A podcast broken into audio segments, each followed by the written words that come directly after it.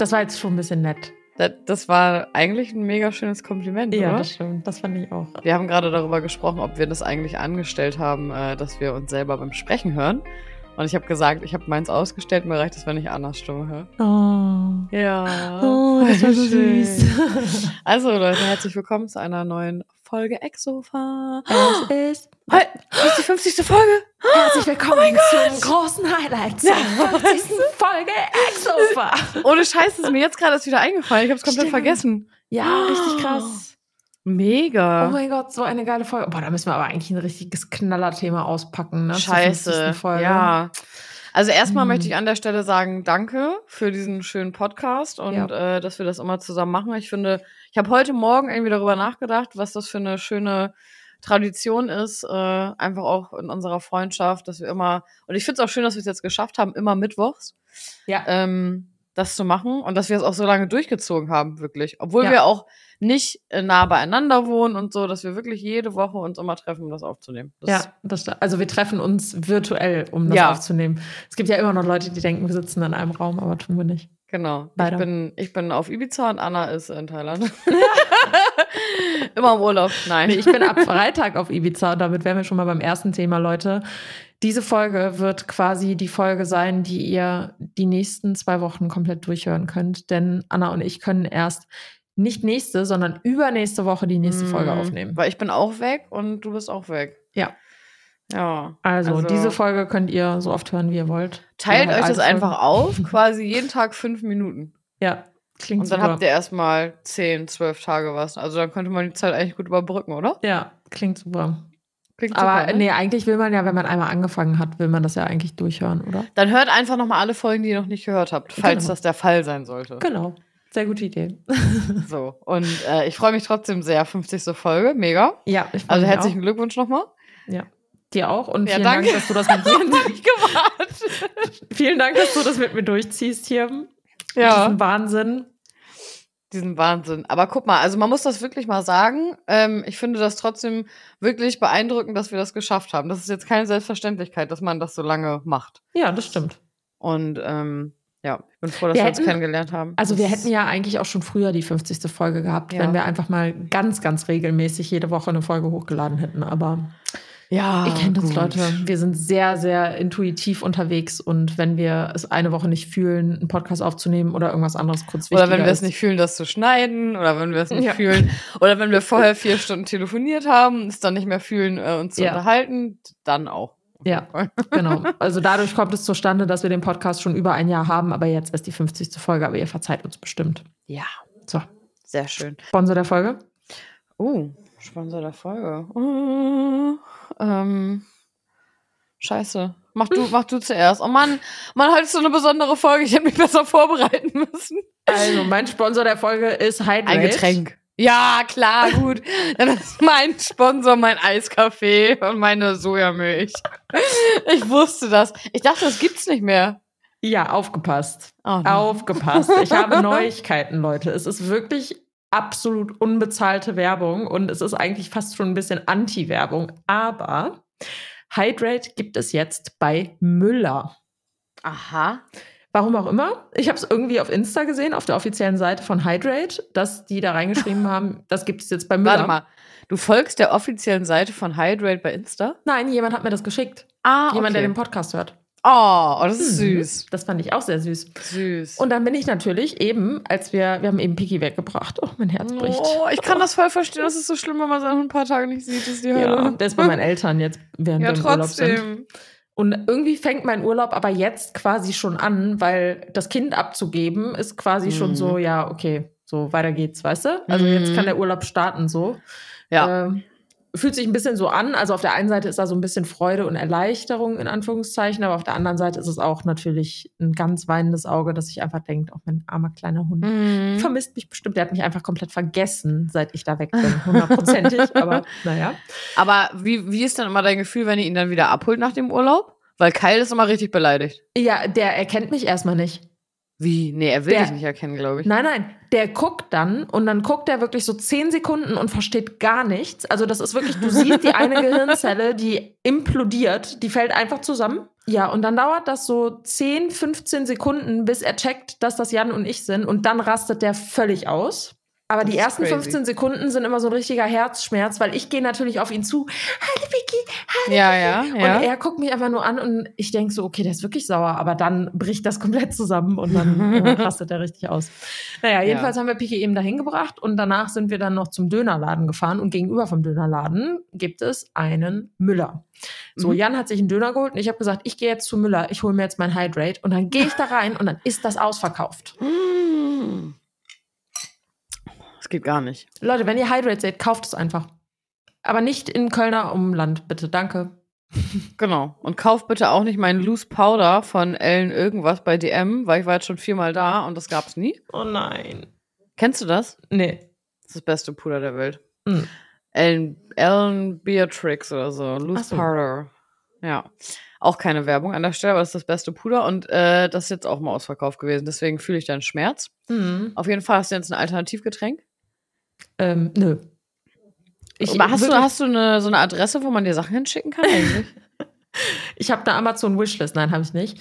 Ähm, nee. Ach so, schade. Ich verdor Okay. Also ich habe hier eine Flasche Wasser und noch einen, wirklich den letzten Pissrest von Diet in der Flasche. so warmen, abgestanden. ekligen ohne Kohlensäure. genau, so. aus dem Auto. Ich hab Trinkst das du das noch? Gelassen. Ja, klar. Da schraubt sie erstmal die Flasche auf. Mm, Prost. Lecker. Und weg ist er. Oh nee, das, kann, Boah. das könnte ich nicht den Rest dann, glaube ich, trinken, Boah, wenn nee, er das schon im Auto auch lag. wirklich einfach absolut ekelhaft. Oh, Naja. wenn das so warm ist und so. Nee, das Ja. geht gar nicht. Nee, das Da. nicht. Aber ich freue mich jetzt. Okay, dann ist mein Sponsor Frank. Frank Juice. Ich habe mit denen eine Frank Kooperation. Rosin? Meiner Nee, ist nicht Frank Rosin. Ich hab, hast, du, hast du mein Bild heute gesehen bei Insta? Dieses Vorher-Nachher-Bild. Ja, Ja. krass. Da ist ungefähr ein Monat zwischen gewesen. Ja, und das krass. lag natürlich nicht nur an der Suppenkur. Also ich habe eine Suppenkur letzten Monat, äh, nee, diesen Monat gemacht, vor zweieinhalb Wochen oder so. Ja. Und ähm, das hat auf jeden Fall schon mal mega krass geholfen dabei, so voll viel Wasser auszulagern und so. So kurz vorm Urlaub ist das eigentlich ganz cool.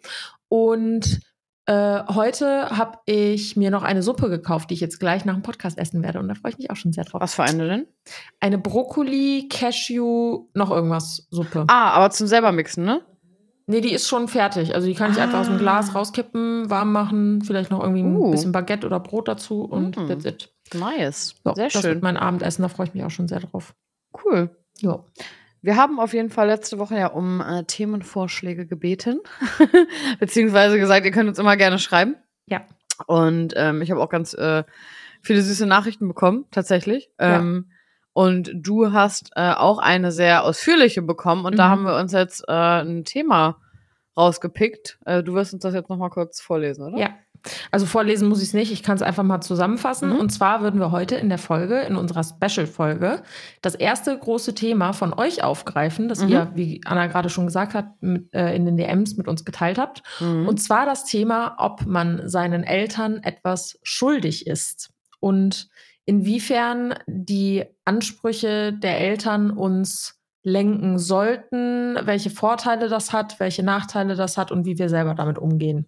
Mhm. Und so wie ich das aus der Nachricht rausgehört habe, ist das etwas, was die Zuschauerin in dem Fall oder Zuhörerin in dem Fall ähm, tatsächlich momentan beschäftigt. Und wenn ich so an meine noch jüngeren Jahre, ich- es hört sich so an, als ob ich irgendwie uralt wäre, aber als ich so, keine Ahnung, 17, 18, 19 war, hatte ich auf jeden Fall auch diesen Gedanken, dass ich es meinen Eltern irgendwie recht machen muss in Form von, ähm, keine Ahnung, die Vorstellungen, die die von meinem Leben haben, die muss ich erfüllen, weil sonst, keine Ahnung, Ich zum Beispiel ich gar nicht. Deswegen Kind. ist das voll spannend. ja, das ist mega spannend. Ja.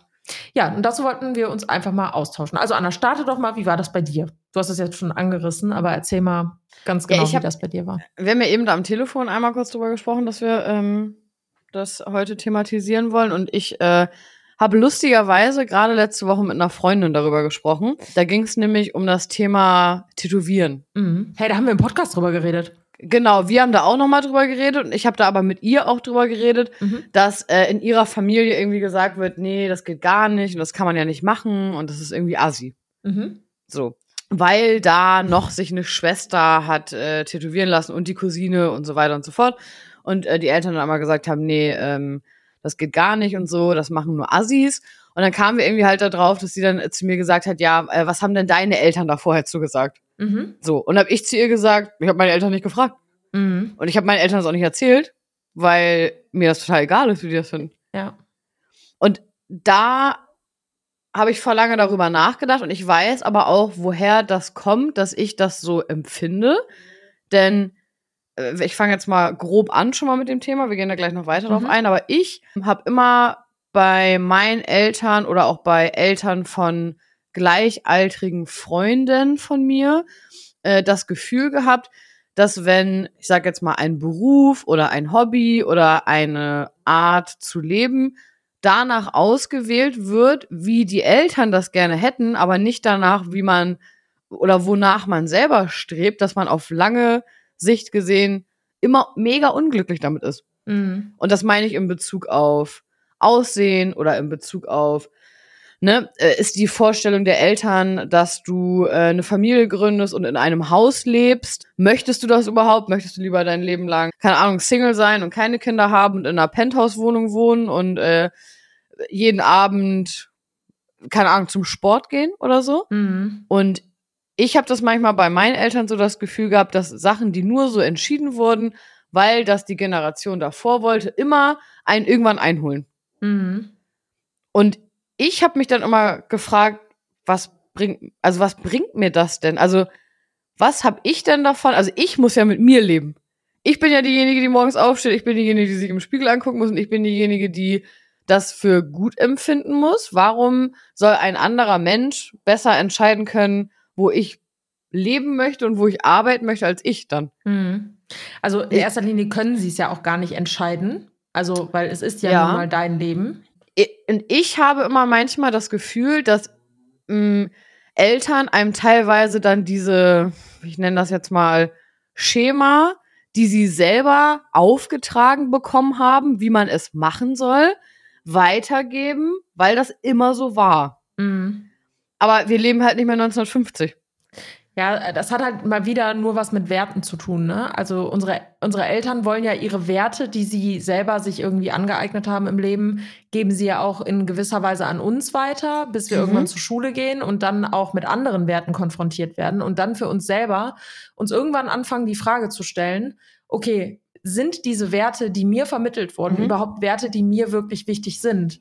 Und ja. dann fängst du an, Dinge zu hinterfragen, die deine Eltern dir irgendwann mal gesagt haben. Also zum Beispiel, keine Ahnung, sparen ist wichtig. Ich finde, das ist einer der, der krassesten Dinge, die ähm, in Bezug auf Geld und Glaubenssätze, was Geld mhm. angeht, mhm. Ähm, durch Werte der Eltern vermittelt werden können. Also Beispiel, deine Eltern sagen, sparen ist wichtig, man soll nicht äh, viel Geld ausgeben, sondern alles schön beisammenhalten für harte Zeiten. Mhm. So, weil sie vielleicht in einer in einer um in einem Umfeld groß geworden sind, wo das vielleicht wichtig war. Keine Ahnung äh, Zweiter Weltkrieg meinetwegen oder mhm. kurz nach dem Zweiten Weltkrieg, dass mhm. man von Eltern erzogen wurde, denen das halt wirklich wichtig war, zu mhm. sparen mhm. und alles beisammen ja. zu halten für die nächste Krise, weil man damals Wo es auch da Sinn gemacht hat in dem Kontext genau. dann auch, ne? Wo man das auch musste, um dann auch gut überleben zu können. Richtig. Quasi.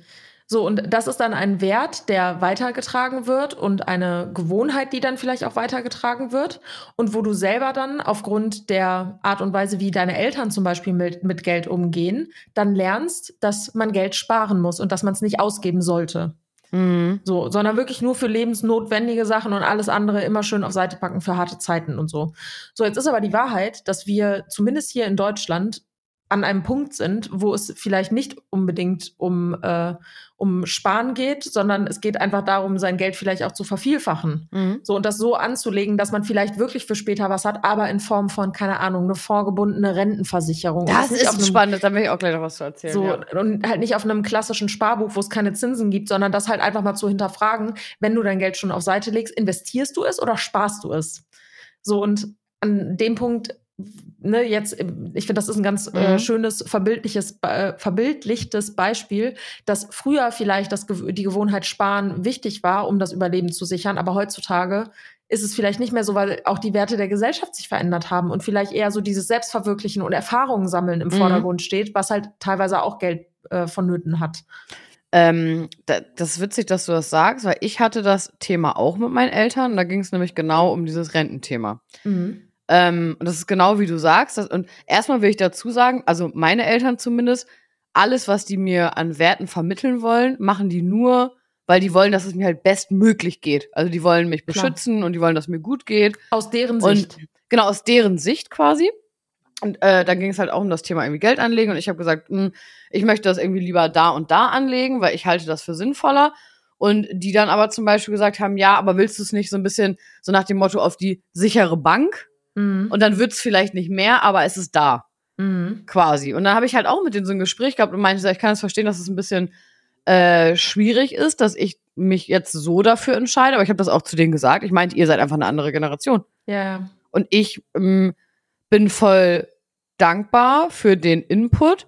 Aber wenn ich mich ausreichend damit beschäftigt habe, dass ich sagen kann, ich möchte das aber so entscheiden, dann mache ich das auch. Ja. Quasi. Und ich finde das aber auch schön, weil manchmal ist dann ja die andere Seite auch total offen dann auch für ja. äh, neue Sachen, weil natürlich, wenn du es dein Leben lang so gemacht hast und du dich auch vielleicht mit Alternativen gar nicht so auseinandergesetzt hast, neigt man ja immer, ich meine, das kennen wir auch von uns selber, neigt man ja immer dazu, sich auf das dann zu äh, berufen, was man äh, gewohnt ist, was dann ja, gut ist, ne? Klar. So. Und ich finde das Spannende an der Sache ist halt, also diese ganzen Werte, die wir haben, also wir mhm. werden diese Diskussionen, die wir potenziell mit unseren Eltern haben, genauso auch mit unseren ja. Kindern haben, wenn wir ja. mal welche haben. Ja. Weil äh, ich habe da irgendwann mit, einer, mit meiner äh, Freundin drüber geredet, die hat zwei Kinder und da hatten wir genau das gleiche Thema, weil sie so dachte, ja, guck mal, aber ich habe ja so viel an mir gearbeitet und eigentlich müsste ja, müssten ja die Themen, die ich vielleicht mit meiner Mama hatte, mhm. die dürfte ich ja jetzt nicht an meine Tochter weitergeben. Und dann sage ich ja, dafür werden aber andere Themen ja. aufkommen, die dir jetzt vielleicht gar nicht so bewusst sind. Und dann ist ja. uns voll das gute Beispiel eingefallen. Isst du Fleisch, Anna? Ja, ne? Ja. So, ich nämlich auch. Also ich reduziere das auf jeden Fall. Ich mhm. habe früher deutlich, deutlich mehr Fleisch gegessen als äh, heutzutage. Ja. Und wenn, dann kaufe ich halt auch Bio-Qualität. Das ändert halt nichts daran, dass das Tier sterben muss, klar. Ne? Ich esse auch Fleisch, aber auch viel ausgewählter und auch nicht genau. so oft. Und das ist halt, also man hat ein anderes Bewusstsein dafür auf jeden so, Fall. Genau. Ja. Und wir nennen das jetzt gerade Bewusstsein, aber glaub mal, in 20 Jahren ja. kann ich mir wirklich sehr gut vorstellen, dass das Thema ein Tier zu essen wirklich gesellschaftlich an einem Punkt sein wird, dass mhm. unsere Kinder zu uns kommen werden und sagen werden, Mama, wie konntest du Fleisch essen? Mhm. Wie konntest du es zulassen, dass Tiere sterben, mhm. damit du sie essen kannst? Mhm. Und ich bin halt so groß geworden und ich für mich sehe gerade ja auch keinen nicht ethischen Nachteil, also mhm. körperlichen Nachteil, mhm. für mich Fleisch zu essen. Ich verurteile mhm. niemanden dafür, wenn er kein Fleisch ist. Im Gegenteil, mhm. ich mhm. respektiere das total. Ich für meinen Teil bin noch nicht an dem Punkt, dass ich es komplett sein lassen kann mhm. oder komplett sein lassen möchte, weil könnte ist auf jeden Fall möglich, nur ich möchte es scheinbar gerade noch nicht genug. Aber dieses Gespräch mit meinen Kindern wird definitiv irgendwann stattfinden, mhm. wo die mir die Frage stellen werden, wie kann es sein, dass es bei euch in der Gesellschaft so normal war, Fleisch zu essen, obwohl das die Umwelt belastet, obwohl das nachweislich gar nicht wichtig für den Körper ist und aus ethischer Sicht, dass halt Tiere dafür sterben, damit du sie verzehren kannst. Mhm. So, und in unserer heutigen Gesellschaft ist es noch toleriert, weil es das auch noch in Supermärkten gibt und es gibt zwar viele Alternativprodukte, aber das ist ja noch nicht so, dass man Alternativprodukte als wirklichen Ersatz dafür sieht. Das ist eine Alternative, wie der Name schon sagt. Ja. Aber dass man das, die gesamte Ernährung so umbaut, dass Fleisch da überhaupt gar keine Rolle mehr spielt. So, ich glaube, da brauchen wir einfach noch ein paar Jahre für. Und das wird zum Beispiel so ein Thema sein, was irgendwann definitiv aufkommen wird. Und da werden wir auch, um, sagen, ja. ja. aber wir sind halt so aufgewachsen. Und ja, das war bei uns damals normal. Weißt du, wie ich meine? Hm, ich glaube, das ist auch bei ganz vielen äh, Themen so, wenn es jetzt um um Umwelt geht, ne, zum Beispiel. Ja.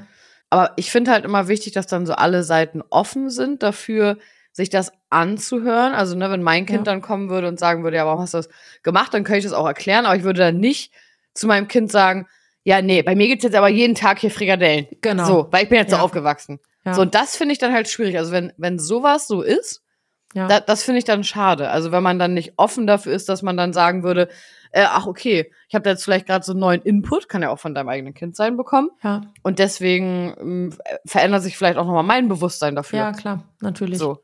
Ich finde das voll schade, wenn, bei mir war das jetzt nicht so, aber wenn man das manchmal so mitkriegt, dass dann quasi die Kinder, also dass das dann gar nicht supported wird. Mhm. Und wenn es jetzt zum Beispiel auch um äh, Berufliches geht. Ja. Ähm, also ich muss dazu sagen, ich bin da im Nachhinein meinen Eltern mega dankbar, weil ich habe ja der Schule früher dann äh, zum Schluss richtig reingeschissen. Mhm. Und habt ja auch das letzte Jahr dann da abgebrochen und so. Und ich weiß nicht, ob ich das sonst zu Ende gemacht hätte, wenn die da nicht äh, hinterher gewesen wären und gesagt haben, ja, das ist aber wichtig, dass du eine gute Bildung hast und ähm, du brauchst das und so, ne? Und dafür bin ich denen zum Beispiel total dankbar, weil ich finde, manchmal kann man als Kind das nicht, ich konnte das nicht selber entscheiden, ja. richtig, weil ich war nicht, ich hatte nicht genug Bewusstsein dafür, dass es auch noch ein Leben in zehn Jahren gibt und nicht nur ja. mein Leben mit 17. Ja, richtig. Da bin ich denen voll dankbar, dass die das dann so verfolgt haben und nicht irgendwann gesagt haben, ja, dann drauf geschissen, dann mach doch, was du willst. Ja. So, sondern also, das, ich, ja. ich finde, man darf da so ein bisschen differenzieren, wie tief diese Fürsorge gehen darf. Also im Sinne von, es ist ein Unterschied, ob deine Eltern sagen, es ist wichtig, dass du eine Schulbildung hast, mhm. oder ob deine Eltern sagen, es ist wichtig, dass du studierst. Mhm. Ja. So, also, weil nicht jeder, also ich finde zum Beispiel Studium ist da ein ganz cooles Beispiel, weil nur weil meine Eltern sagen, es ist wichtig, dass du studierst, natürlich mhm. hat das wenige Nachteile wahrscheinlich, mhm. allgemein gesprochen, aber in meinem konkreten Fall kann es ja sogar kontraproduktiv sein, dass ich studiere, wenn ich zum Beispiel total die Leidenschaft dafür habe, ja. Musik zu machen, als ja. Beispiel. Ja. So, dass ich dann BWL studiere, was mir wahrscheinlich bei meinem großen Traum, Musikerin zu werden, mhm. nicht weiterhelfen wird, nur weil meine Eltern gesagt haben, ich soll das studieren. Viel mehr würde, also viel mehr Sinn würde es machen, wenn meine Eltern sagen, okay, ein generelles Studium ist vielleicht gut. Wie wäre es denn, wenn du dich in Richtung Musik irgendwie weiterbildest mhm. oder dass du irgendwie Musikwissenschaften studierst oder keine Ahnung produzieren, ich weiß nicht, wie die ganzen Studiengänge da heißen, aber dich irgendwie interessenorientiert auf einen Bildungsweg begibst und sie dich dadurch leiten und dir nicht das Gefühl geben, dass sie dir einen Beruf aufzwängen wollen, weil sie sagen, du musst in der Bank arbeiten oder du musst bei der Stadt arbeiten, du musst verbeamtet werden, um einen sicheren Job zu haben. So, ich finde, das greift viel zu sehr, das ist völlig übergriffig von Eltern, das zu tun. Es ist lieb gemeint, aber es ist übergriffig, den Kindern Entscheidungen abzunehmen, was für sie inhaltlich das Richtige ist. Hm. Verstehst du, was ich meine? Hm. Also ich finde da zum Beispiel an dem Punkt wichtig, dass man, äh, weißt du, wenn du als Elternteil sagst, ey, ich möchte, dass du zum Beispiel Abitur machst, damit du überhaupt die Möglichkeit hast, das vielleicht zu machen, da, mhm. das wird, das verstehe ich noch. Ja. Dass du überhaupt, äh, weißt du, sagen wir mal, du willst jetzt Mucke machen. Mhm. So. Und dass du dann aber nicht drei Monate bevor die Schule zu Ende ist, äh, sagst, ja, ich höre jetzt auf, weil ich mache jetzt Musik, sondern dass du das dann vielleicht noch oder den Abschluss, den du gerade machst, wenigstens zu Ende machst, damit du eine Grundlage hast, wenn du dann zwei Jahre später sagst, ich möchte das jetzt doch gerne studieren. Genau. Also dass man nicht so völlig im äh, Leeren hängt, ja. aber grundsätzlich, dass man auch als Elternteil mehr versucht, offener zu sein für diese ganzen Berufe, die es jetzt auch gibt. Und ich meine jetzt nicht Influencer. Ja. Ich hatte mal ähm, so ein Interview mit einer Zeitung. Da ging es um dieses Thema und da wurde ich quasi gefragt, was ich davon halte, wenn ähm, jemand mit 15 sagt, ja, ich möchte gerne nach der Schule ähm, Influencer werden und deswegen mache ich jetzt keine Ausbildung. Das ist für mich genau das gleiche Thema, da haben wir auch schon mal drüber geredet, ja. weil ich denke, es ist die Grundlage eigentlich auch mal dahinter gewesen vom Influencer sein, dass man etwas hat, mit dem man auch influenzen kann. Ja, richtig. Muss nicht immer. Ja aber dass man schon dann irgendwie das verfolgt, aber dass die Eltern dann halt sagen würden, ey, guck mal, aber wenn du das machst, dann kannst du doch vielleicht irgendwie, und ich weiß, welchen Satz ich richtig schlimm finde. Mhm. Und ich finde, das ist der älteste und ich finde beschissenste Satz, den es gibt, wenn Menschen sagen, mach dein Hobby nicht zu deinem Beruf. Mhm. Ich, ich persönlich finde den Satz so schwachsinnig. Ja. Weil meine Erfahrung ist, äh, wenn du damit Geld verdienen kannst und jeden Tag das machen kannst, was dich glücklich macht und du, du kannst davon leben, dann ist es das schönste Gefühl, was du haben kannst und das ist nichts Verwerfliches. Es ist nichts ja, Schlimmes äh, daran. Kleiner Zusatz. Ja. Ähm, also ich glaube, woher dieser Satz auch kommt, ist halt, wenn du dein Hobby zum Beruf machst, hast du kein Hobby mehr da ist ein bisschen was dran, wenn Geht. kein richtiges Konzept hintersteckt. Also zum Beispiel, ich finde, Musik ist da echt ein gutes Beispiel. Wenn du dich hinsetzt und sagst, so, ich will jetzt als Musiker äh, erfolgreich werden. Und du setzt dich hin und machst einfach nur die ganze, den ganzen Tag Beats oder singst oder rappst oder was weiß ich was. Und du schickst das aber niemandem. Dann machst du dein Hobby nicht zum Beruf, sondern du nee. machst dein Hobby hauptberuflich ohne es wirklich zum Beruf zu machen. Ja, das bringt ja nichts. So, und das bringt halt nichts. Ne? Nee. Also, das würde ich, da würde ich schon sagen, wenn jemand sagt, ja, ich will aber jetzt den ganzen Tag nur Musik machen oder nur malen oder nur tanzen, aber da beruflich gesehen nichts hintersteckt und du auch keinen anderen Beruf irgendwie ausübst, um dir einen gewissen Lebensstandard auch zu ermöglichen. Das muss Mhm. ja kein hoher Lebensstandard sein, aber dass du zumindest keine Ahnung, was zu essen im Kühlschrank hast, so. So, dann ist das halt, also das ist halt dann irgendwo Selbstbetrug zu sagen, dass du deinen Beruf, also dass du dein Hobby irgendwie zum Beruf gemacht hast. Weil du hast einfach nur gesagt, ich entscheide jetzt, dass ich mein Hobby den ganzen Tag lang mache, ohne ein Konzept dahinter zu haben. Sagen wir mal als, als Beispiel, mein Sohn kommt jetzt zu mir, der spielt ja schon seit der acht ist Gitarre, ne? Mhm. Und der hat dann Abitur gemacht und sagt dann zu mir, boah, ich spiele so gern Gitarre, ey, ich habe irgendwie richtig Bock, ich will den ganzen Tag nur Gitarre spielen, ne? Mhm. Dann würde ich sagen, gut, dann hast du jetzt theoretisch folgende Option. Du kannst, keine Ahnung, du kannst das studieren. Du Mhm. kannst eine Ausbildung machen in dem Bereich oder so. Mhm. Äh, dann würde ich nicht zu meinem Sohn sagen, nee, also wenn du so gern Gitarre spielst, dann würde ich sagen, sonst studier jetzt mal BWL, Ja, natürlich. weil ja, Gitarre kannst du dann ja abends spielen als Hobby. Genau. Weißt du, also ja, das, man das dann komplett außen vor lässt, um zu sagen, Ja, ja, ja. aber mach mal beruflich irgendwas bei der, bei der Bank, Ja. ja. damit du eine sichere Arbeit hast. Weil ich glaube, man wäre glücklicher damit, selbst wenn du 1000 Euro netto weniger verdienst und du machst den Ja. ganzen Tag was, was du von Herzen geil findest, bist du glücklicher, Gesundheit, Danke. als wenn du äh, bis 18 Uhr irgendwo sitzt, wo du Scheiße findest Natürlich. und dann gar keine Energie hast auch mehr für dein, für deine Leidenschaft quasi. Ja.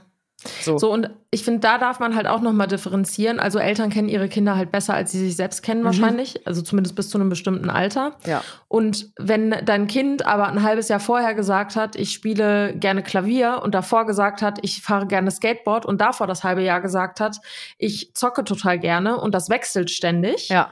dann natürlich finde ich, ich habe jetzt kein Kind, deswegen ist das auch schwer, das zu beurteilen, aber wenn ich mich jetzt in die Lage des Kindes versetze, dann würde ich mir von meinen Eltern eher wünschen, dass sie Mhm. mir eine Art Orientierung Ja, geben, voll. also so diesen Montessori-Ansatz.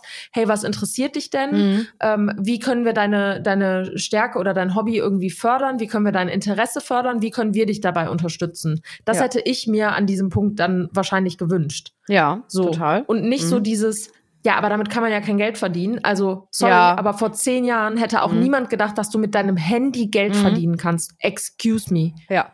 Als Nee, ich vor zehn Jahren ja. in der Bank saß, war das absolut lächerlich, dass es überhaupt in, also das wäre nicht mal in meinen Kopf gekommen, Mhm. dass du mit Videos Geld verdienen kannst. So, und de deshalb ist das auch schwierig, dass wenn du nicht in dieser ganzen Bubble irgendwie drin bist und nicht die Chancen siehst, die sich im Markt Mhm. irgendwie öffnen, dass du dann wirklich langfristig einen guten Überblick darüber haben kannst, in welche Richtung kann sich das denn eigentlich entwickeln und ist das vielleicht gerade eine Chance, die mein Kind äh, hat und ergreifen könnte, wenn es jetzt gerade einfach nur die in Anführungszeichen richtige Entscheidung trifft. Ich habe manchmal das Gefühl, ich weiß nicht, ob du das kennst, ich glaube, ich dachte das auch früher, dass Geld verdienen eigentlich immer irgendwie Kacke ist. Mhm. Also, dass man eigentlich immer denkt, oh ja, Job. ugh. Also, Mhm. ich habe manchmal das Gefühl, dass das noch so, dass das irgendwie so drin ist im Kopf, dass man immer denkt, ja, wenn ich damit Geld verdiene, ist das irgendwie so, ugh. Mhm. aber das, also es muss es ja gar nicht sein. Mhm. Und aber ich glaube, dadurch, dass jeder auch schon mal einen Job gemacht hat, den er halt scheiße fand, das muss man ja wahrscheinlich irgendwie auch mal, ne? Das habe ich auch gemacht, hast du auch gemacht. Ja. aber das, man darf Optionen nutzen, die nicht der Norm von mir aus entsprechen. Wenn man da eine Möglichkeit drin sieht, haben wir ja auch gemacht. Ja, klar. Also, aber also als ich habe damals, als ähm, ich mit YouTube angefangen habe, das war, da war ich glaube ich gerade mit der Schule fertig mhm. und habe dann angefangen zu studieren. Aber für mich war halt also immer klar, auch ich mache das mit dem Studium auf jeden Fall auch. Und habe aber nebenbei äh, in so einem Lottoladen gearbeitet Ja. voll lange, sechs Jahre oder so. Und ich habe da halt 450 Euro im Monat gekriegt. Ich habe sechs Euro die Stunde gekriegt, ne? Mhm. Damals noch. Das war auch noch okay, damals war das erlaubt. sechs Euro die Stunde. Irgendwann waren es dann 6,50. War ein mega Mhm. Tag. Auf jeden Fall sechs Euro die Stunde. Und dann habe ich irgendwann äh, zu meinen Eltern gesagt, ja, wenn ich mit YouTube das erste Mal halt auch 450 Euro verdiene, dann mache ich das hier nicht mehr. Mhm. So, und die haben das zwar nie so richtig verstanden, was ich eigentlich da mache, Mhm. aber die haben immer zu mir gesagt, ja, gut, wenn du meinst, dass das so richtig ist und Ja. du das Geld dann hast und so nach dem Motto, wir geben es dir jetzt nicht, aber wenn du meinst, du hast es dann, dann mach. Mhm. So, und ich habe nie bei denen das Gefühl gehabt, dass die irgendwas so in Frage gestellt haben, wie ich mich entschieden habe. Und das hat mir immer voll viel Sicherheit gegeben oder immer voll das gute Mhm. Gefühl gegeben. Dass, obwohl die das nicht so ganz nachvollziehen können, weil die einfach so, weiß ich, herkömmliche Jobs haben, Mhm. Dass die haben dann trotzdem immer gesagt, so, ah, okay, Herr, erzähl mal. Mhm. Und so. Und äh, hä, kapieren wir nicht und so. Aber Mhm. irgendwie habe ich, war ich dann auch immer so stolz dann da drauf. Ich glaube, gerade deswegen. Mhm. Obwohl ich nicht das auf so eine normale Art und Weise gemacht habe. Oder weil, weil man sich was getraut hat. Weißt du, was ich meine? Ja, ja, klar, verstehe ich voll. Dass man sich dann darüber noch mehr gefreut hat. Da haben wir auch schon mal drüber geredet. Ne? Damals, die alle, alle haben ja gesagt, nee, es ist kacke, mach das nicht. ja, Voll peinlich und so. ja. Und ähm, so waren meine Eltern nie. Die haben immer mich voll krass unterstützt mit allem, so was ich gemacht habe. Das ist halt auch dieses, wenn sie etwas nicht verstehen, dann kommt halt diese, diese große äh, negative Mhm. Resonanz, weißt du? Mhm. Genau, und wenn man sich auch nicht damit beschäftigen will. Mhm, Ne? Die hätten ja auch zu mir sagen können, hey, das kennen wir nicht, das ist scheiße, mach das mal nicht. Mhm. So, und ich war da irgendwie voll dankbar für. Und ich glaube, deswegen ist das jetzt auch so, wie es jetzt ist, weil ich mich immer, also alles, was ich mache, ist irgendwie sehr bewusst und Mhm. Ich kann das immer irgendwie erklären oder dahinter stehen. Und wenn ich das kann, dann sind die da immer irgendwie auf meiner Seite. Ja. Mm, Und das ist irgendwie, ja, fällt mir jetzt gerade nochmal auf, auch sehr schön gewesen in ja der Vergangenheit, muss ich voll sagen. Cool, freut mich voll. Und ja, aber die hätten mich auch immer unterstützt, ne? Also das war, war jetzt nie so, dass die jetzt gesagt hätten, nee, also wenn das jetzt nicht klappt und so, äh, dann musst du, Ja, dann passiert das und das oder so, ne? ja, ja, klar. Wie war das bei dir? Krass. Ähm, ja, bei mir war es ein bisschen anders tatsächlich. Also das hat sich jetzt erst die letzten Jahre irgendwie so anders entwickelt. Äh, ich erzähle einfach mal, wie es ganz früher war. Mhm. Ähm, also ich war die erste in meiner Familie und ich glaube sogar die einzige. Ja, ich glaube, ich bin die einzige bei uns in der Familie, die äh, ihr Abitur abgeschlossen hat. Ah, krass. Ich glaube, meine Cousine hat ein Fachabi gemacht, aber nicht das vollständige Abitur. Mhm. Also ich war die erste und bislang auch die letzte, die Abitur gemacht hat. Und ich war auch die erste in unserer Familie, die studiert hat, bis auf eine Großcousine in Serbien. Aber das zähle ich jetzt mal aus meiner Familie hier aus Deutschland irgendwie raus. Und ich glaube, der Grund, warum ich auch die erste war, die das damals gemacht hat, war schon so dieser familiäre Druck in Form von, man hat mir halt relativ, oder nicht Mann, sondern meine Großeltern haben mir halt relativ frühzeitig äh, klar gemacht, dass eine Bildung halt super wichtig ist. Und ich habe halt auch viele andere Beispiele innerhalb meiner Familie und in meinem Umfeld erlebt, die halt keine gute Schulbildung hatten und die sich halt wirklich mit Knochenjobs irgendwie durchkämpfen Mhm. mussten und gar nicht so die Wahl hatten, welchen Job mache ich jetzt nochmal. Mhm. Das war So, früher anders, ne? Klar war es früher anders.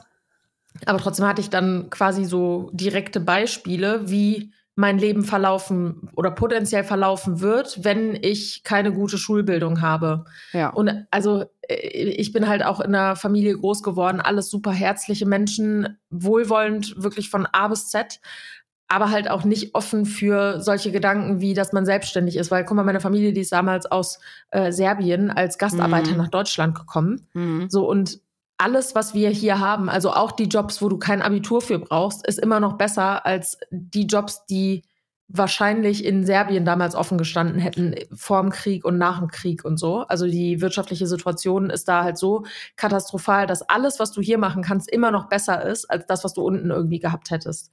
So und dementsprechend war ich halt auch so das erste Kind, das überhaupt die Chance hatte, in diesem Land wirklich Fuß zu fassen und sich selber zu verwirklichen. Und Selbstverwirklichung war halt in dem Kosmos, in dem meine Familie sich auch bewegt hat, halt krass, die könnte hier ihr Abitur machen und die könnte dann sogar studieren. Mhm. So, das war so voll, voll heftig. Und das war aber auch mein intrinsischer, mein intrinsisches Motiv damals, weil ich natürlich auch mit dem Satz dann groß geworden bin, es ist gut, sein Abitur zu haben. Du hast große Chancen, wenn du dein Abitur hast. Es ist Mhm. gut zu studieren. Es ist gut, bei einer Bank zum Beispiel zu arbeiten. Das ist ein sicherer Arbeitsplatz, bla bla Mhm. bla. Ne? Also diese ganzen äh, Standardgründe. Das stimmt ja auch, man- ne? Also ist ja auch ja, gut. natürlich. So, So, klar, ja. ne, wenn dir Sicherheit wichtig ist Ja. und das deine Form der Selbstverwirklichung irgendwo ist, dann ist das das Beste, was du machen Mhm. kannst. Zu einer Bank zu gehen, zum, zur Stadt zu gehen, äh, keine Ahnung, irgendeinen festen Job zu machen, dir irgendwas anzueignen, was dir niemand mehr nehmen kann und dir dann einen Beruf zu suchen, wo du bestenfalls eine gute Zeit hast und auch noch gutes Geld verdienst und Mhm. so dein, deine Freizeit quasi sicher und nach deinen Wünschen und Vorstellungen irgendwie gestalten kannst. Ich glaube, die sagen das dann auch, weil für die das gar nicht, also so in Frage kommt, dass man das auch anders machen könnte. Ja, Weißt was ich natürlich. mein? Ja, klar. So, und das ist ja immer, also die, die Sphäre, in der deine Familie sich irgendwie bewegt, ist ja auch die Sphäre, die du eine sehr lange Zeit irgendwie mitbekommst. Und mhm. wenn jemand dir die ganze Zeit sagt, es gibt kein anderes Land als Deutschland, dann wirst du erst erfahren, dass es ein anderes Land als Deutschland zum Beispiel gibt, mhm. wenn du irgendwann mal Erdkunde hast oder wenn du irgendwann mal zufällig in ein anderes Land gereist bist, weißt du? Zufällig. So. ja. Ne? ja. Jetzt so als plumpes Beispiel. Ja. Aber ähm, ja, also ich habe dann tatsächlich klassisch mein Abitur gemacht, was für mich im Nachgang auch super wertvoll war. So, mhm. ne? also generell Abitur zu machen, in der Zeit sich auch nochmal umzuorientieren, sich Überlegungen zu machen, was äh, möchte ich denn eigentlich, was wäre für mich interessant, um mir einfach diese Zeit auch zu nehmen, das alles für mich ein bisschen länger überdenken zu können, um mich persönlich mhm. auch weiterzuentwickeln. Und äh, dann habe ich mein Abi gemacht, habe eine Ausbildung bei der Bank gemacht, weil ich schon als Kind immer gesagt habe, boah, irgendwann möchte ich mal in der Bank arbeiten, weil ah, das echt, halt ja? so das höchste der Gefühle war, was irgendwie in meiner in meinem Universum irgendwie überhaupt existiert hat. Ab, dann habe ich das auch gemacht. Mhm. Und dann irgendwann, also ich habe schon während des Abiturs immer nebenbei noch gejobbt, um halt Geld zu verdienen und so, weil ich mhm. das halt immer geil fand. Irgendwie, sobald ich Wo die denn? Möglichkeit hatte zu arbeiten, habe ich sofort einen Nebenjob gemacht. Ey, ich habe mega viel gemacht. Äh, ich habe erst in der Bäckerei gearbeitet, dann habe ich in äh, einem Rewe gearbeitet an der Kasse. Ja. Dann habe ich bei einer Promotion-Firma gearbeitet. Da sind wir so als Messhostess irgendwo gewesen oder mal ah. auf Hochzeiten haben wir irgendwie ja. Service ausgeholfen und so. Ähm, dann habe ich in einem Restaurant sehr lange gearbeitet. Dann habe ich in einem Nachtclub gearbeitet, also in, einem, in einer Diskothek ja. hier in Köln vor lange. Und dann habe ich sogar, während ich in der Bank gearbeitet habe, auch noch im Restaurant und im Club gearbeitet. Ja, krass. So, ich habe so unfassbar viel Geld verdient in dieser Zeit und habe das wirklich einfach nur ausgegeben für Klamotten und rausgehen ja. und Spaß haben. Und ich fand das ja. total geil. Ich habe gerne ja. dafür gearbeitet und ich habe gerne meine Freizeit dafür geopfert. Ich habe auch alles immer ausgegeben. Ich habe mal vorher schon so gerechnet, okay, das verdiene ich jetzt und das kann genau. ich direkt ausgeben. Ja. Genau. Und das habe ich aber gerne gemacht. Und ich bereue das keine Sekunde, weil das hat mir eine Freiheit in meiner, in meinen sehr, sehr jungen Jahren verschafft, die wenige hatten. Ich hatte mein mhm. eigenes Auto, ich habe meinen mein Tank immer selber voll gemacht, ich hatte meine eigene Wohnung irgendwann, mhm. so weil ich immer mir den Arsch aufgerissen habe. Ich war nie faul, ich habe nie irgendwie Entschuldigungen dafür gesucht, warum ich jetzt keine Kohle habe oder so, mhm. sondern ich habe gesagt, okay, wenn ich jetzt gerade zu wenig Geld habe, gut, dann muss ich halt noch einen Job machen. Mhm. Und dann mhm. bin ich irgendwann, wenn ich irgendwelche Strecken gefahren bin, habe ich Leute über Blablacar mitgenommen, Ach, um geil. mir noch Geld nebenbei zu verdienen, weil ich einfach kein fauler Mensch bin, so ja, von Natur krass. aus. Ja. Und immer sehr, sehr ehrgeizig war, was, was so, äh, mhm. keine Ahnung, neue Erfahrungen sammeln und auch Geld verdienen anging. Und dann irgendwann habe ich ja auch noch nebenbei studiert, bla bla bla. Und als ich dann das Studium fertig hatte und dann einen Job hatte, der auch in meinem Universum der krasseste Job war, den ich überhaupt hätte machen können. Ja. Dann, und da war ich so 25 und ich denke mir so, hä? Das war's doch jetzt nicht. Ja. So, und ich hatte aber auch überhaupt gar kein Interesse, jetzt von meinem Coach-Job, den ich hatte, mhm. irgendwie zu einer Bereichsleiterin zu werden oder zu einem Regionaldirektorin irgendwas. Mhm. Das war mhm. richtig so, nee, warte mal, wenn ich das in so kurzer Zeit alles geschafft habe, mhm. dann kann ich auch alles andere schaffen, was ich mir irgendwie vornehme. Und ja. in der Zeit habe ich dann halt Jan kennengelernt. Und der hat mir halt überhaupt erstmal dieses Universum erweitert, dass es auch was anderes als diese klassischen 9-to-5-Jobs irgendwo gibt. Ja, ja. So, und ab diesem Moment, wo ich gesehen habe, diese Möglichkeit besteht und diese Möglichkeit besteht auch für mich in Kombination mit den ganzen Seminaren und so, die ich besucht habe, da habe ich das erste Mal dieses ganze Konventionelle, was mir auch mitgegeben wurde, hinterfragt und mhm. habe dann für mich die Entscheidung getroffen, ich mache das nicht mehr. Ich mhm. gehe jetzt in eine komplett andere Richtung. Ich habe da mit meiner Familie drüber gesprochen, wo ich super viel Angst vor hatte, weil ich dachte, mhm. nee, die wollten ja immer, dass ich einen sicheren Job habe und äh, jetzt kann ich aber ja mit meinem mit meiner Ausbildung überhaupt nichts anfangen. Also meine Ausbildung bringt mir jetzt gerade in meinem Beruf wirklich herzlich wenig.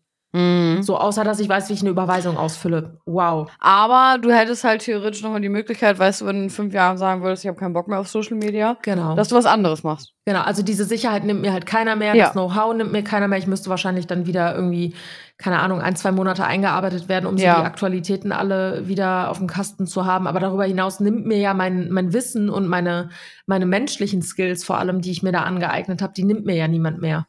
Und mhm. das, finde ich, ist auch so das, das, das Krasseste, was du irgendwie im Berufsleben mit mitnehmen kannst, ist einfach diese zwischenmenschliche Erfahrung. Und gerade in der Bank, Alter, ey, wenn du da an so einem Schalter sitzt, du lernst alle Persönlichkeitsprofile, die es überhaupt gibt, die lernst du ja, an diesem krass. Tisch kennen, wenn du lang genug den Job machst.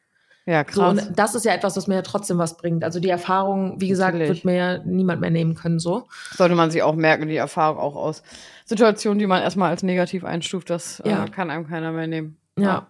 Ist so. Ja, und dann habe ich, dann habe ich mit meiner Familie darüber gesprochen und die haben natürlich erstmal gesagt, oh, das ist keine gute Idee, mach das doch erstmal nebenbei und ne. und die haben das okay. halt auch überhaupt nicht verstanden. Und dann habe ich halt meiner Oma einfach ein Handy geholt und habe gesagt, hier, das mache ich. Damit Ja. werde ich Geld verdienen. Damit werde ich mehr Geld verdienen als in der Bank. ja. Ich bin abgesichert. Ich werde nicht Mhm. auf der Straße landen. Und bevor ich auf der Straße lande, komme ich zu euch und frage euch, ob ihr mir helfen könnt. Und im Zweifel kann ich immer noch zurück in die Bank gehen. ja, mega. Und ab diesem Punkt gab es nie wieder eine Frage dazu, ob das das Richtige ist, sondern immer nur, Mhm. und läuft es gut? Bist du zufrieden? Brauchst du Ja. Hilfe? Ja. Äh, die gucken sich das alles an, die supporten alles, was ich mache. Also Guckt deine Oma nicht auf deine Stories? Alles. Die guckt meine Stories, Ja. die guckt Jans Videos, die hört unseren Podcast, also Hallo Oma. ähm, Ja. Wirklich, die ist, das so, die ist über 70, die Frau, ne? Und die Ja. zieht sich das alles rein. Die hat, die hat sich selber beigebracht, wie man so ein Smartphone noch bedient. Ein Cool. bisschen Hilfe, aber sie wollte das unbedingt lernen, um ihren Enkelkindern halt auch irgendwo näher zu sein, weil das halt einfach der Zeitgeist ist.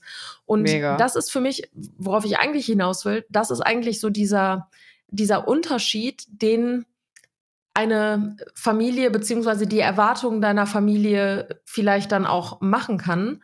Wenn die Mhm. Erwartung deiner Familie ist, ihr Bild von einem perfekten Leben zu erreichen, dann ist die Erwartungshaltung einfach falsch.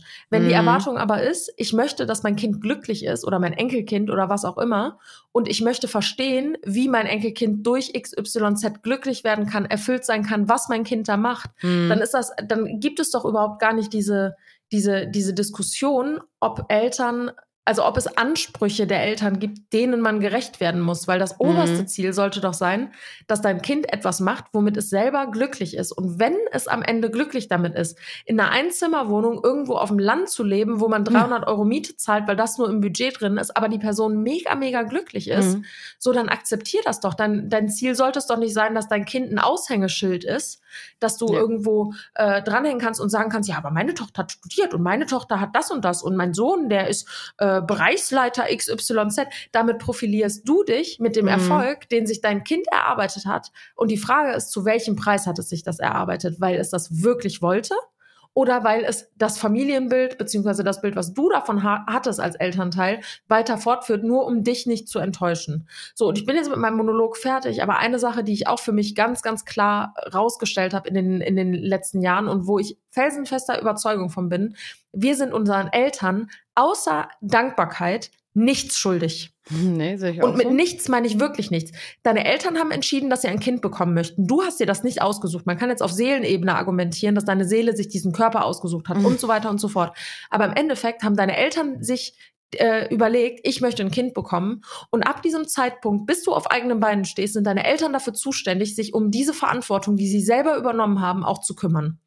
So, und nur weil du dann meinetwegen eine gute Kindheit hattest, wenn du denen was zurückgeben möchtest, mach das doch sehr gerne. Aber du bist nicht verpflichtet dazu, deiner Familie das zurückzugeben, was sie dir gegeben haben, weil das wirst du niemals können. Deine Eltern haben dir das Leben geschenkt, dafür darfst du dankbar sein, aber darüber hinaus bist du nicht dafür verantwortlich, dass du die Erwartungen deiner Eltern erfüllst. Das ist meine persönliche, ungefilterte Meinung dazu. Ich glaube auch an der Stelle, wenn wir jetzt nochmal versuchen wollen, einen Ratschlag zu geben an die Zuhörerin, die uns das äh, geschickt hat, wäre das auch das Argument, was ich, glaube ich, auch meinen Eltern entgegenbringen würde, wenn die zu mir sagen würden, ähm, wir sind irgendwie voll enttäuscht von dir, weil du jetzt nicht studierst, obwohl wir uns das jetzt so sehr von dir gewünscht hätten und so weiter, dass ich auch sagen würde, möchtest du nicht lieber, dass dein Kind glücklich ist mit dem, was es tut und wie es sich entscheidet, anstatt dass du sagen kannst, ja, mein Kind studiert aber. Ja, Ne? genau. Und dass man da dann gucken muss, ist doch wichtiger, wie sieht's denn in mir aus, als, als wie sieht's denn aus, was du dann nach außen tragen kannst, was du über mich erzählen kannst. Ja. Ne? Äh, Genau, ja, sehe ich genau. Da, also ich, ich verstehe schon den Grundsatz, natürlich möchte man, man möchte ja auch stolz sein, man möchte ja auch die Eltern trotzdem stolz machen. Das ist ja auch normal. Klar. Also ich, ich freue mich auch, ne, wenn ich meinen Eltern äh, was erzähle und die sagen dann, ja, super. So. Mhm.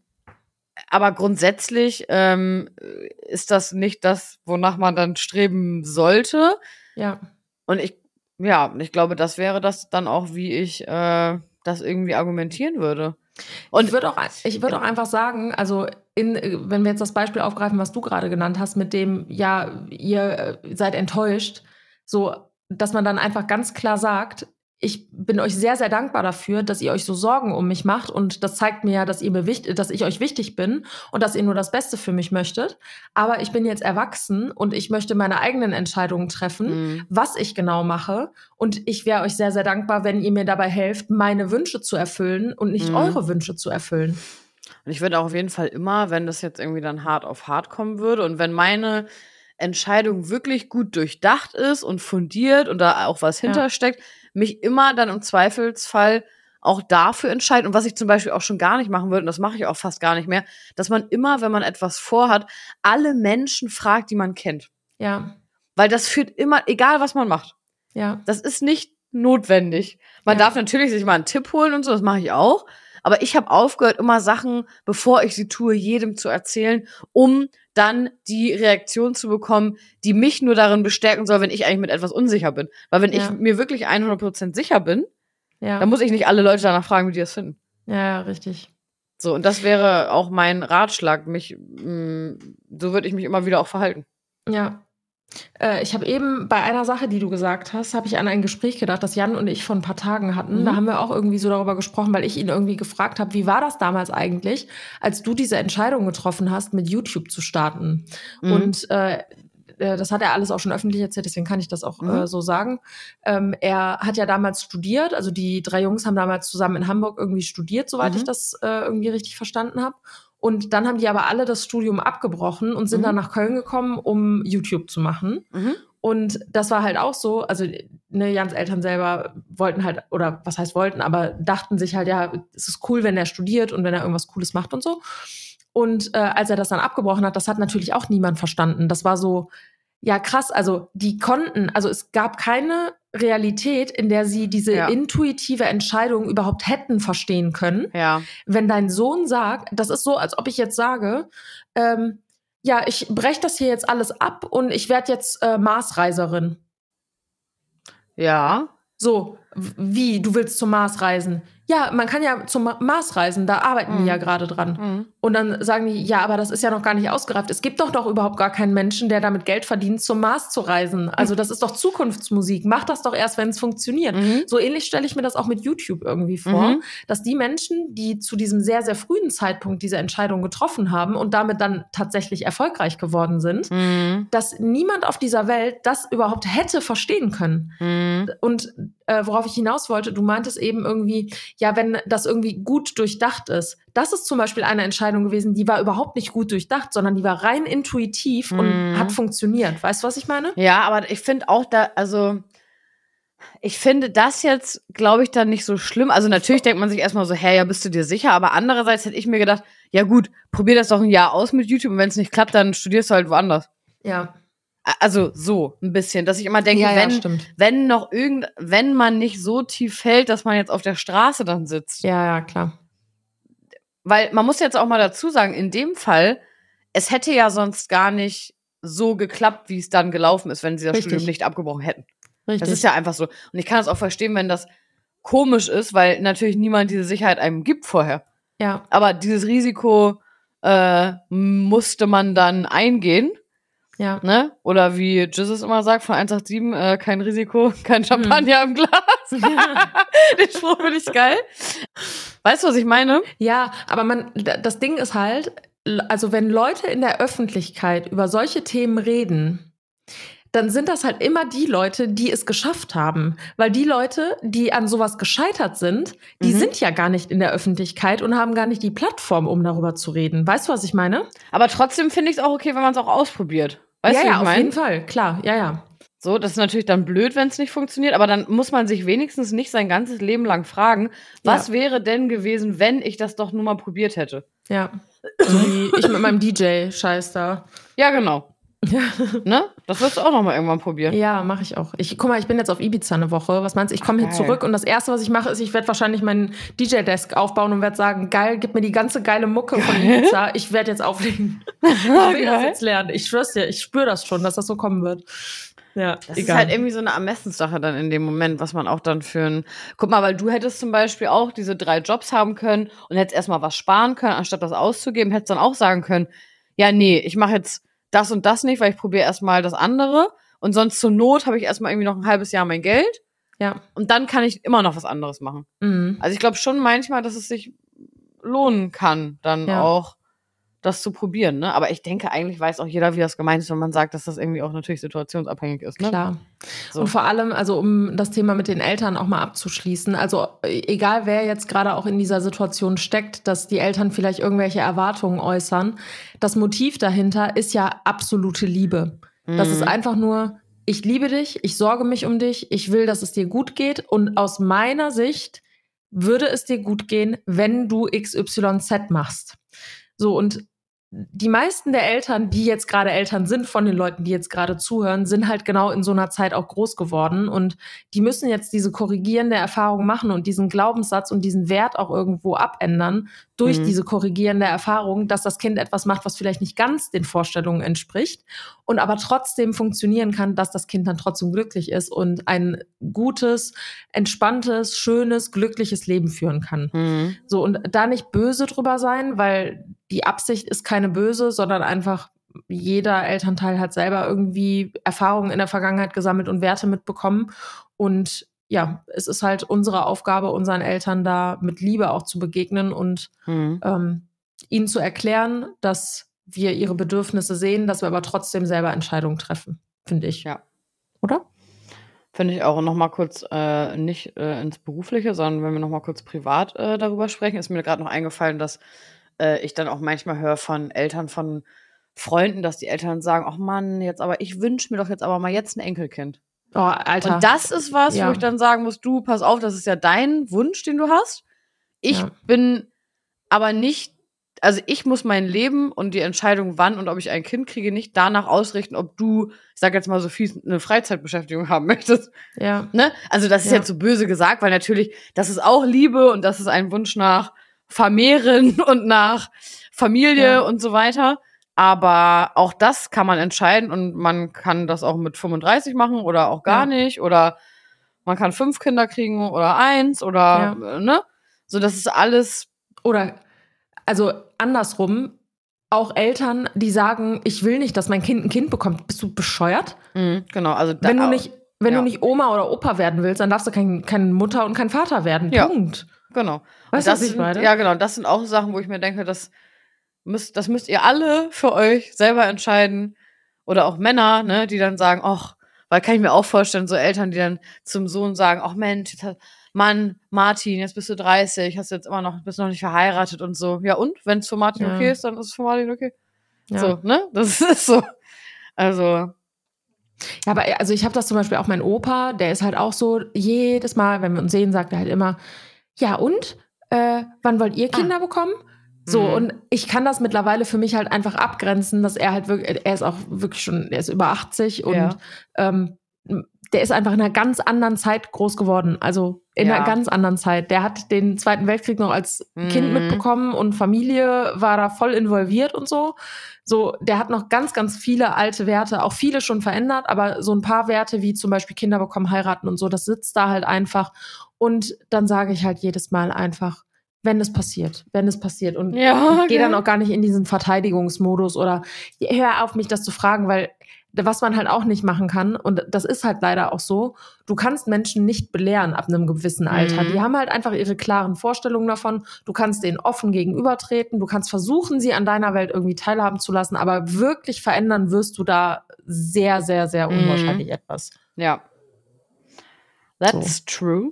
Yes. Ich freue mich jetzt, dass wir heute mal so ein Thema hier besprechen konnten. Ja, mega. Ich finde, äh, das hat so Bock gemacht, wirklich. Ja, total.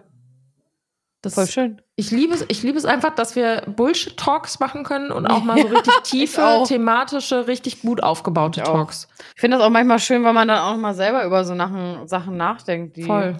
mit denen man sich sonst jetzt gar nicht so mehr beschäftigt, ne? Ja. Wichtig Ja, und stimmt. richtig. Sehr, sehr cool. Das war eine schöne it. 50. Folge und ich finde, jetzt können wir auch du morgen und ich Montag in unseren wohlverdienten Urlaub starten. Ja, ich freue Nee, ich übermorgen. Äh, gut, morgen Nacht quasi. Ich weiß gar nicht, Ja. ob ich penne, ne? Wir fliegen ja morgens um sechs. Das heißt, wir Mhm. müssen um drei Uhr hier los. Nee, ich penne doch im Flieger. Oh, für zweieinhalb Stunden? Ja. Ach du Scheiße. Pornap. Boah. Vor allem das Beyoncé-Konzert wird ja safe bis 11 Uhr oder so Stimmt, gehen. ich wollte gerade sagen, du kannst ja auch gar nicht früher ins Bett. Nö. Na gut, dann geh doch um eins ins Bett bis drei, dann hast du zwei Stunden, dann nochmal zweieinhalb Flieger. Ja. Ja. Ich versuche viereinhalb Stunden zu schlafen. Das ist wieder meine anderthalb Stunden Regel. Wie, wie lautet die? Äh, das bedeutet, dass man weniger müde ist, wenn man immer in anderthalb Stunden Zyklen schläft. Also entweder anderthalb Stunden, drei Stunden, Ja. viereinhalb Stunden, sechs Stunden oder siebeneinhalb Stunden. approved? Also bei, bei dir? Bei mir ist es genau so. Es gibt auch Leute, die haben nicht 90 Minuten Zyklen, sondern meinetwegen 95 Minuten oder 100 Minuten. 94,4 habe ich. Wahrscheinlich. Das kann man aber wirklich mit so, es gibt so komische Schlafringe, mit denen man das messen kann, aber die habe ich nicht. Ah, Ahnung. mit der Apple Watch, ne? Ja, das ist irgendwie mit Apple Watch äh, Mhm. Connected, so ein keine Ahnung. drauf. Ja. Aber ich schlafe nicht mit meiner Apple Watch. Nee, ich auch nicht. Aber ich trage Nee. meine eh nie. Warum? Weil ich keinen Sinn darin sehe, ehrlich gesagt. Außer zum Schwimmen mache ich die um. Ja, gut. Okay. Also, ich habe die mal gekauft, weil natürlich man dann sich irgendwann denkt, oh, ich brauche jetzt auch mal eine Apple Ja. Watch. Haben ja alle. Ja. Hab die gekauft, gar keinen Sinn drin gesehen, weil ich mir denke, mein Handy bimmelt so oft am Tag, will ich es nicht noch, wenn ich auf Klo sitze, am Handgelenk bimmeln haben. Ja, klar. Ähm, um dann raufzugucken und zu merken, ah, war ja genauso unwichtig, Ja. wie wenn ich jetzt auf mein Handy geguckt hätte, ja, weißt du? Ähm. Aber witzig, weil voll viele sagen, dass sie es besser finden. Ähm, nee, ich habe die zum Schwimmen um und sonst eigentlich nicht. Um. Machst du da diesen Wassermodus rein? Ja. Ja, okay. Hm. Das wusste ich nämlich zum Beispiel nicht, dass es den gibt. Ach so, ja, da musst du aber mal ein Rädchen drehen, bis der Tropfen Mhm. weggeht. Ja, genau. Ja, genau. Nee. Und du hast deinen immer um? Ist Nee, beim Sport. Also ich mache das auch nur beim Sport Ach oder so. wenn ich längere Spaziergänge mache, um einfach um Schritte zu tracken. Ja, okay. Ja. Cool. Aber heute zum Beispiel, ey, heute habe ich Sport gemacht. Boah, meine Kreise sind fast alle voll. Ich hab's Aber gesehen. sowas von. Ich hab's gesehen. Ich habe richtig viele Kalorien verbrannt. Oh, ich bin richtig müde jetzt, ey. Ähm, und ich hatte heute einen Extrempuls Uh, von 178 krass. mhm, beim Sport. Crazy. Hat aber Spaß gemacht. Oh, ich wünsche dir auf jeden Fall mega schön Urlaub, ne? Danke dir auch. Danke. Viel Spaß beim Stand-Up-Paddeln. Danke. Denk an Frank und an mich. Mache ich immer. An Frank denke ich eh den ganzen Tag und an dich auch. Sehr schön. Super. Ich hab dich lieb. Ich hab dich auch lieb. Tschüss.